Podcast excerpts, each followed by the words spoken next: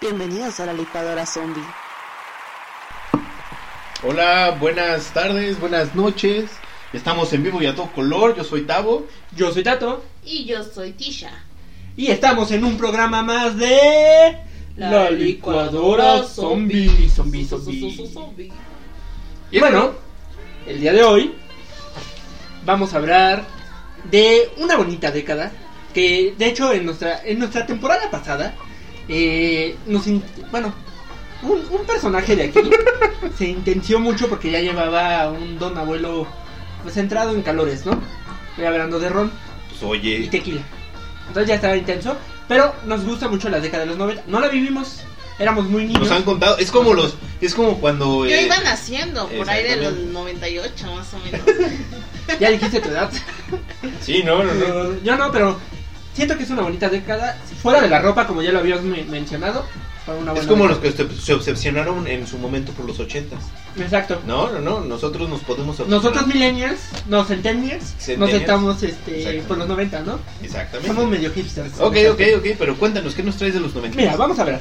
La década de, de los 90 comprende el periodo entre 1 de enero de 1990 al 31 de diciembre de 1999. ¡Oh! No manches, eso es Súper algo raro, ¿eh? científico. Es algo que no, jamás te puedes imaginar. Sí, no, no, no. Diría Ah. el Gorgori. Wow, wow, wow. Momento, cerebrito. sí, exacto. Entonces, ¿qué pasaba en esta época? En la década de los 90 Éramos felices porque éramos niños. no habíamos No, sí, eh, Éramos felices. éramos felices porque no sabíamos ¿A ti no? que la Tú felicidad existía. feliz. Sí, eras feliz. Entonces, ¿qué pasaba?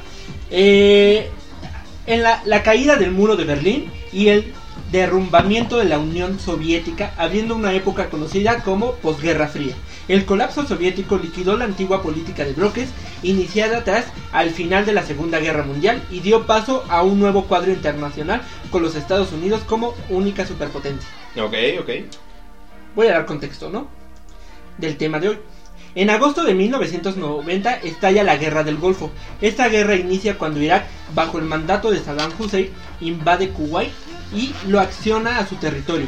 El jefe del estado kuwaití pide ayuda a Estados Unidos, gobernador por su por presidente George H. W. Bush, o sea el papá El papá, sí, sí. sí. y a la comunidad internacional y como respuesta a la ayuda en 1991 Estados Unidos con una amplia coalición internacional bajo apoyo de las Naciones Unidas invade y libera Kuwait bajo la denominación de Operación de Tormenta del Desierto.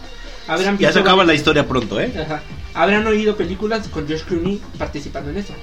En 1994, en Ruanda, se desata un genocidio en el que se produce la muerte de millones de personas. Eh, la famosa película, ¿no? El Hotel Ruanda. China recupera la colonia británica de Hong Kong en 1997 y la portuguesa de Macao en 1999. Órale, eso sí no lo sabía. fíjate. Estados Unidos establece lazos económicos y comerciales con algunos países del continente que eligen privatizaciones en áreas de sectores de servicios públicas y empresariales como Argentina, Perú, Brasil, Venezuela y México. Al principio dicho acuerdo llegó a lograr el ascenso en la economía y consumo de dichos países latinoamericanos, como por ejemplo en Argentina, pero a la larga posteriormente se produjo un endeudamiento y una crisis que se desataron en países como Argentina y México, que fue el efecto tequila, en Brasil el efecto calpiriña, mientras que fuera de Latinoamérica y en otros países el mundo comenzó en Rusia se desató el efecto vodka y en el sudeste asiático el efecto arroz. O sea, el chiste eran las bebidas El chiste era el alcohol. Sí, sí, sí. Y ese fue un contexto de la- Latinoamérica, incluyendo México. Ahora, ¿qué pasaba en México, no? En A ver, 1992... chan, chan, chan, todo este antecedente histórico. Voy a eso, voy a Para lo que vamos, Ajá, ¿no? sí, sí. Esto es lo que pasaba en México. En 1992 a 1996 inicia la trilogía de las Marías. No. Estoy hablando que en 1992 Talía, en entonces jóvenes, Prota- Exacto. Protagoniza la telenovela María Mercedes, la primera de la serie conocida como la trilogía de las Marías. O sea, que John Wick, que el Señor de los Anillos, Nada, que nada. Star Wars, o sea. Nada. María, el, el- ¿Cómo se llama? La primera, el, Talía, Una nueva esperanza. Talía- Ándale. Talía era la superheroína de la época. Sí, no, no, no, sí, exacto. Era la Wonder Woman de los 90. este. Entonces, en 1994, Televisa estrenó Marimar. Y en el año siguiente, la serie concluyó con María, la del barrio. En la trilogía, Talía interpretó a una mujer de origen humilde llamada María. Marimar, como fue la más exitosa del ciclo y la que más fama le dio a la, al artista. Esta producción rompió récords de audiencia en más de 40 países en su exhibición original, en muchos países de África como Costa de Marfil, cuyos fanáticos fueron conocidos en su época como marimarfilos.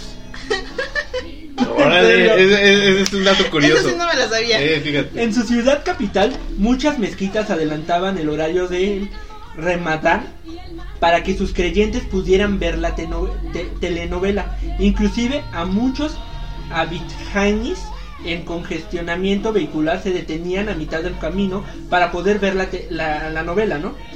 Periódicos marfileros como Top Visage y Telemaroy aumentaron sus tirajes de, de ventas al publicar los resúmenes de los episodios futuros de la novela. Wow. No manches. Pues de hecho, bueno, no sé si ustedes sabían también, pero en muchos países, bueno, más que nada ya lo Rusia y por allá, aprenden a hablar español, o aprend- mucha gente aprendió a hablar español viendo telenovelas mexicanas. Mira, o sea que, o sea que Televisa en su momento sí era, ¿Sí? sí era potente, fíjate. Y TV Azteca. Sí, la. Bueno, entonces sí. Va- nuestro tema de hoy son las Las novelas de los 90. Tan, tan, tan, tan. Bueno, está bien, está bien, está bien. Pero aparte fue genial, ¿no? Toda la historia así como bien... Y en México, Y en México, mira, Marimar, Marimar. eh, nuestro- como dicen nuestro Star Wars. Exactamente. Esa es nuestra trilogía. Bueno, voy a empezar con otra novela. La Pícara, Pícara Soñadora, que es una telenovela mexicana producida por Valentín Princeton en 1991, basada en una historia original del escritor argentino Abel Santa Cruz. Tuvo como, como protagonista a ya los fallecidos Mariana Levy y Eduardo Palomo. ¿Ya los dos murieron? Ya. Wow. Lupita López es una joven que estudia derecho, no tiene dinero y por eso vive en secreto en los almacenes Sarres Rothschild, donde trabaja como vendedora. Ella se enamora del sobrino del dueño del almacén. Creo, no, no me hagan caso, no me hagan caso, pero creo que las canciones, las, canciones las, las novelas tienen a parecerse lo mismo, ¿no? Sí, ¿no? Claro, es la fórmula que nunca va a acabar. Otra novela muy famosa de los 90 fue Cristal. Esta fue de Venezuela. Se, se hizo llegar a esta serie protagonizada por Janet Rodríguez y Carlos Mata. Su canción más famosa fue Mi vida eres tú. Que bueno, se tra- taladró los, los años durante. taladró los oídos durante estos años. Cristina Espósito es una hermana una hermosa chica que recién ha salido del orfanato, donde pasó toda su vida, nunca fue adoptada por nadie y al pasar los 20 años tuvo que comenzar a hacer su propia vida, lejos de las monjas que la criaron. Poco Como si después- fueran las monjas las mejores criadas. Bueno, Poco después conocerá a Luis Alfredo y el amor imposible entre ellos será la clave de toda la serie. Se transmitió a mediados de los 90. Como yo le decía. eh, Pobre la- muchacha. Sí, pobre muchacho. Qué poca saqué. Mm. Pero también algo muy gracioso, ¿no? Los nombres. José, Acuara- José, Ah, bueno. José Carlos Alfredo. sí, no, no, no. Eran nombres redundantes y A ver, chimbombantes. dime, un nombre que te acuerdes, no, no, dicha telenovelesco. No sé, no se me ocurre ahorita ninguno. Ninguno. O sea, me agarras de curva. O sea, no. Bueno, otra fue Topacio. También venez- venezolana. La serie es una adaptación, serie, ¿eh? bueno, la novela fue una adaptación en color de la telenovela Esmeralda, de la escritora cubana Delia Fiallo. que hiciera la cadena Venevisión en 1970. Fue protagonizada por Grecia Colmaranes y Víctor Camara. Ok, no los conozco, pero bueno. Luz María. De origen peruano, el argumento nos dita mucho del resto. Una joven de origen humilde que entra a trabajar en la casa de una familia adinerada y se enamora del joven hijo. Una suegra perversa y la niña rica con sus antagonistas que le hacen la vida imposible. La Cenicienta. Exacto. Y bueno, sí, ya hablamos de Marimar. Costeñita, que quién sabe qué. Esta fue una novela mexicana y fue producida por Televisa en 1994. Fue protagonizada por Talía y Eduardo Capetillo, con la participación antagónica de Chantal Andé. Mm. Está basada en la radionovela La Indomable, escrita por Inés Rodesna. Marimar es, una, Marimar es una joven pobre y analfabeta que vive en San Martín poco. de Costa, México, con sus abuelos y un perro llamado Pulgoso. ¿Se acuerdan que el perro hablaba? ¿Hablaba el perro? Sí. Y usaba lentes. Después le hicieron una serie, creo. Para ganarse la vida, Marimar se dedica a pescar en la playa, donde conoce a Sergio Santibáñez, un joven futbolista del que se enamora. Oh. Antes, qué padre, ¿no? Que nada más con una sola mirada ya era así de. Ay, Sí, ya. No, ¿Te das cuenta que era la, la, la, la, La Cenicienta. No, la sirenita. ah, tal vez. sí, Sí, era la sirenita. No la vi. No, pero pues, la- el resumen. María la del barrio. Se estrenó en 1996 y fue hecha igual en México. Es la última de la trilogía de las Marías, donde pasó eh, de recolectora de basura a gran dama. Esta novela rompió récords de sintonía en los Estados Unidos y a nivel internacional logró coronarse como la novela más popular en la historia, al ser vista en 120 países.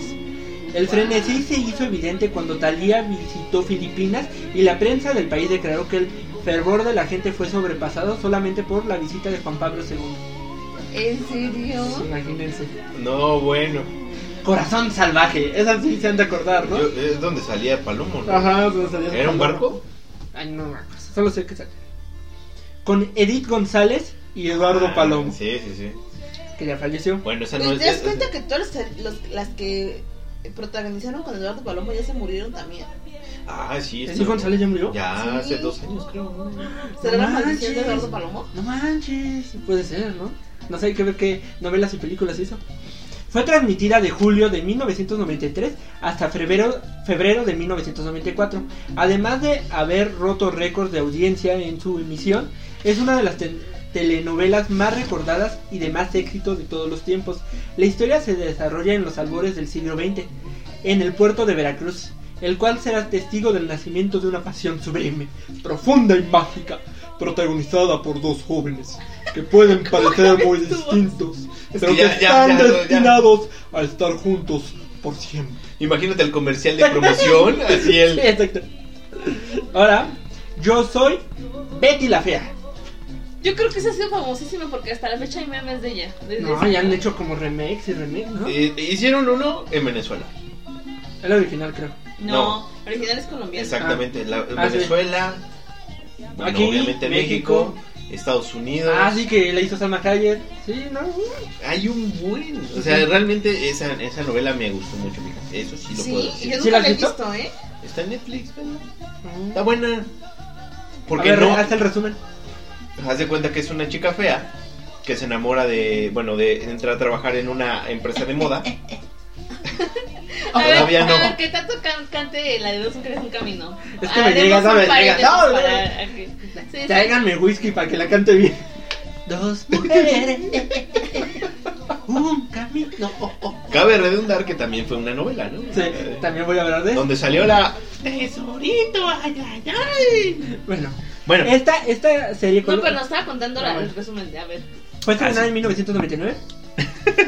Bueno, en, en resumen, es una chica que no encuentra trabajo y de repente se pone a buscar un trabajo, pero mm, eh, ella es demasiado letrada.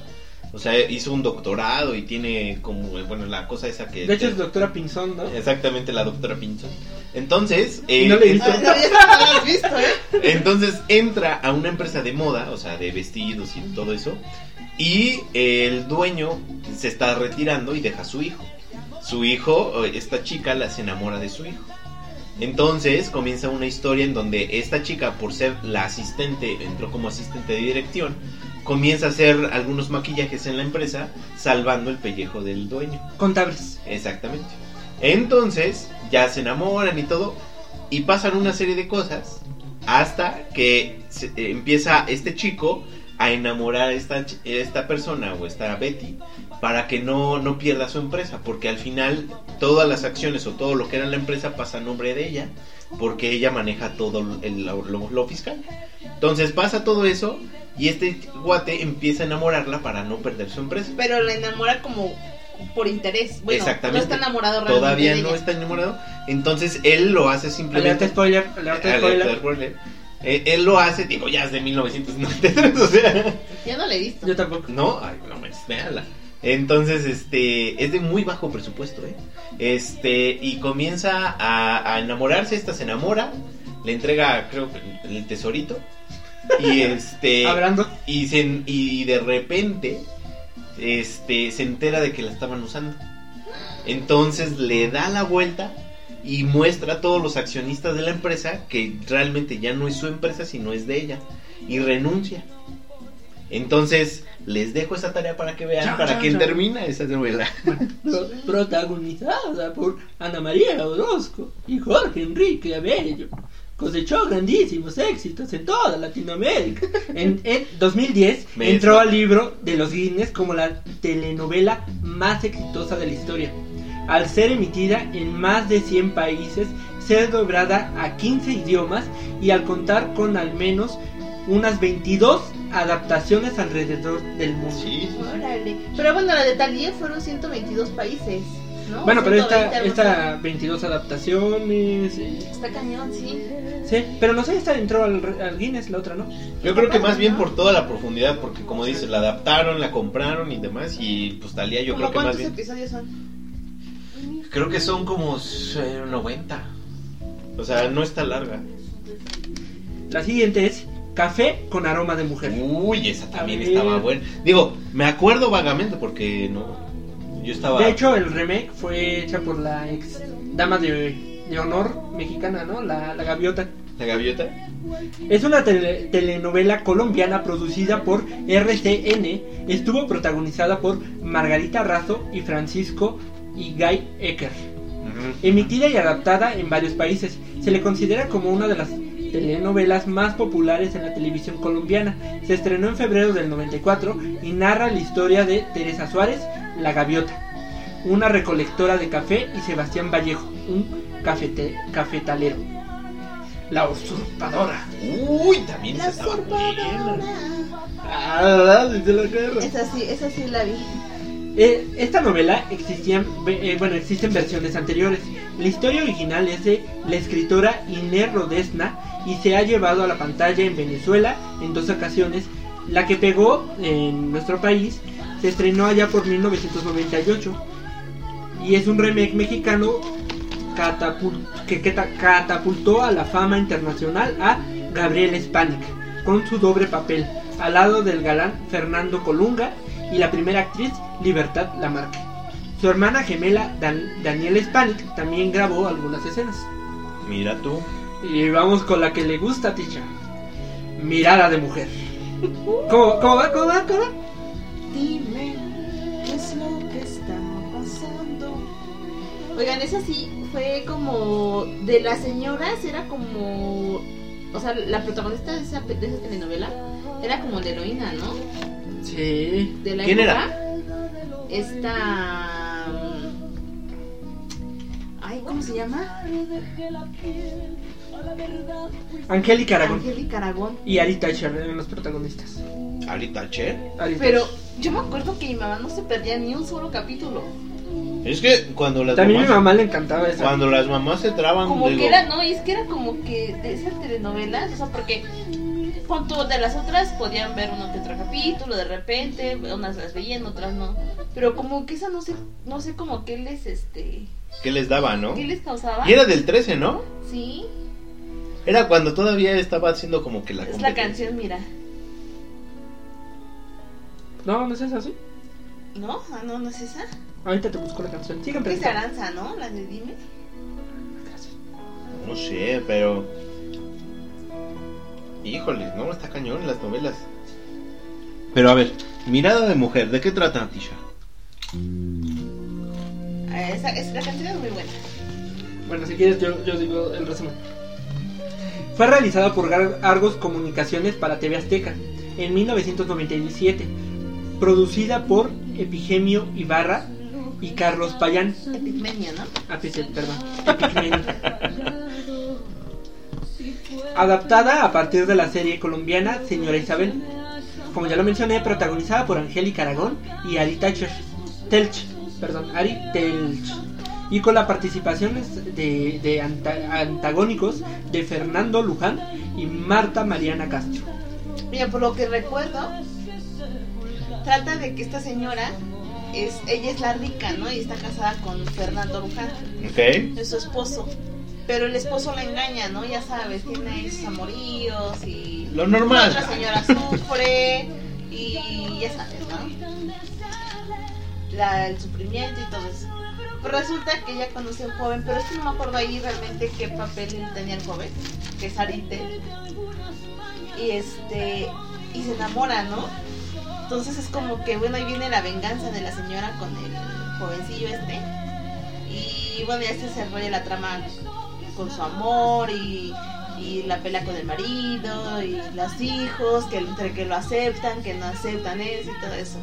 Pero te digo, o sea, si era, este era como que de ese, de ese señor como que empoderaba, ¿no? A las mujeres. Sí, no, pegó un buen aquí en México. Yo me acuerdo que también mi mamá la veía y si mi papá le decía algo, así, este, ojos de, de mujeres, ¿no? De, le entraba el exorcista. También Hoy, novela. en este momento no. También sabe mal. Y ya pasó la canción de esta y vamos a hablar de dos mujeres en un camino. Protagonizada por Eric Estrada, Poncho Aurelio y Laura León y Vivi Gaitán. Dejaron huella en, esta novela en la que un camionero mexicano se enamora de dos mujeres. Donde No manches, ¿cómo se va?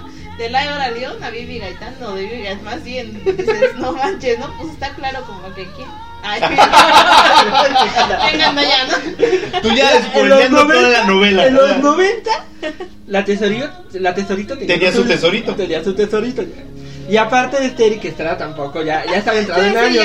ya, ya sé quién es Eric Estrada. También es como que digas que, que, Ajá, ajá. que tenía como que, ay, sí. Y bueno, ya la historia es que Laura. León, Laura León era la esposa Tómate, de otro- tómate Estrada. otro café, amiga. O sea, tómate otro, por favor, porque tú tienes comentarios acertadísimos. O sea, vamos al punto. A ver, cuéntame, mano. La siguiente es Luz Clarita Esa nunca la vi. con Daniela Luján. Uy, Daniel. Daniela Luján es como nuestra. Este, ¿cómo se llama la actriz que tiene una hermana? La, hermana? la que hizo. Yo soy Sam. ¿Ah? O sea, estamos hablando de México, chavo. Ah, luego les digo zombies. Bueno, si alguien me quiere recordar cómo se llamaba, la, la actriz que hizo Yo soy Sam y este.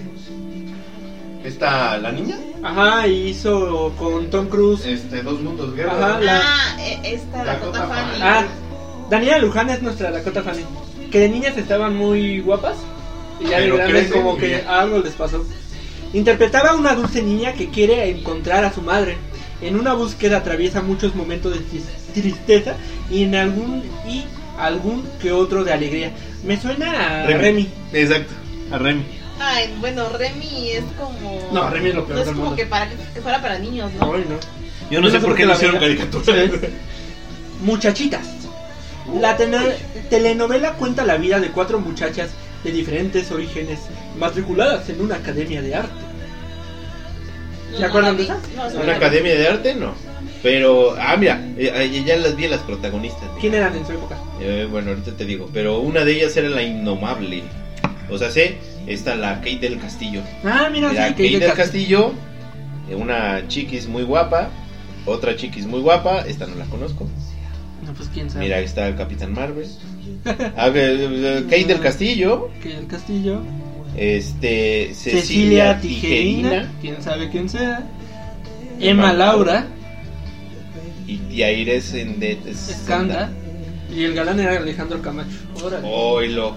Bueno, la siguiente es El privilegio de amar.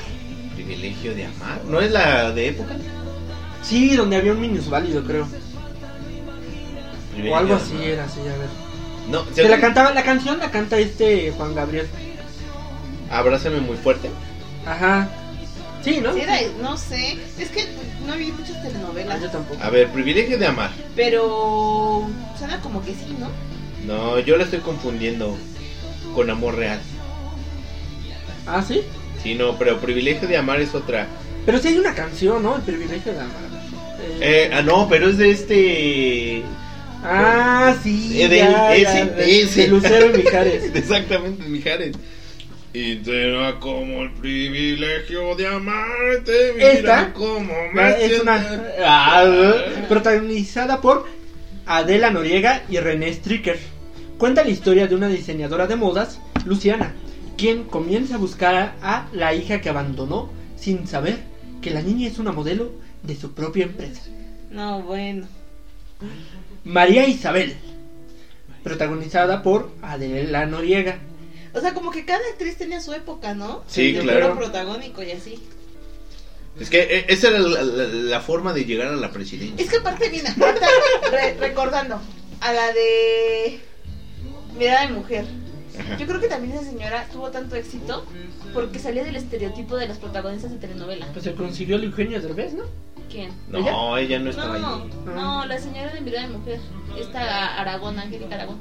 Y la, Ella ya, ya tenía sus añitos, no era como que la que tuviera el cuerpo, el cuerpo escultural y así, nada. Era eso. una señora. Era una señora, literal una señora normal.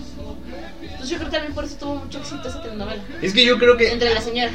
algo que yo creo que tiene todo y bueno, las novelas es que es precisamente la cómo te identificas, ¿no? Sí, con cualquier cosa, ¿no? Tienen éxito y la gente sigue dependiendo de cómo te identificas con esa, con ella. Bueno, no sé si eh, las últimas que hizo Angelique Bollier, no sé si la conozco. No. Bueno, es una chica toda plástica, pero las últimas que hizo ella, más allá de ser buena actriz, porque no considero que sea buena actriz, eh, es precisamente porque es la, la típica chica, o sea, haz de cuenta que vienen los de la prepa, o la chica prepa, ve a Angelique Bollier de cómo podría ser. O sea, es como... Aspiracional. Ajá, es aspiracional. Entonces, por ejemplo, la, chi- la señora esta de mirada de mujer, yo creo que es eso, ¿no? O sea, todos querían ser como empoderada y ser como... Sí, o sea, que le, que engañaron y todo, pero ella salía adelante. Exactamente. Salió triunfadora y Exactamente. todo. ¿Y tiene hijos? Sí, Ah, pues todo sus Por eso te digo, to- to- todo lo hacen, yo creo que para que sientes así. Por eso no duran tanto las, las chavas, yo creo. ¿Caducan? Yo digo que sí, porque mm, ponle tú que más de 5 años no duren en la tele. O sea, de horario estelar. Puede ser. Bueno, María Isabel trata sobre una indígena huichola que se enamora de un millonario, lo que genera inevitablemente un conflicto entre los dos familias. Ella era como bien común, ¿no? La pobre se enamora del rico. Eh, siempre, por eso es la Siempre Cenicienta. Todo es el Siempre complejo es. de la Cenicienta. Sí. Entonces, obviamente, por ejemplo, María Isabel, Mariela del Barrio, María Isabel. Marimar, Marimar, todas. María Mercedes, todas las Marías. Todas las. Marías. Y así, bueno, ahorita lo he intentado cambiar, pero la fórmula no, no, no pega. Tiene que ser de esa manera su- sus telenovelas. Sí.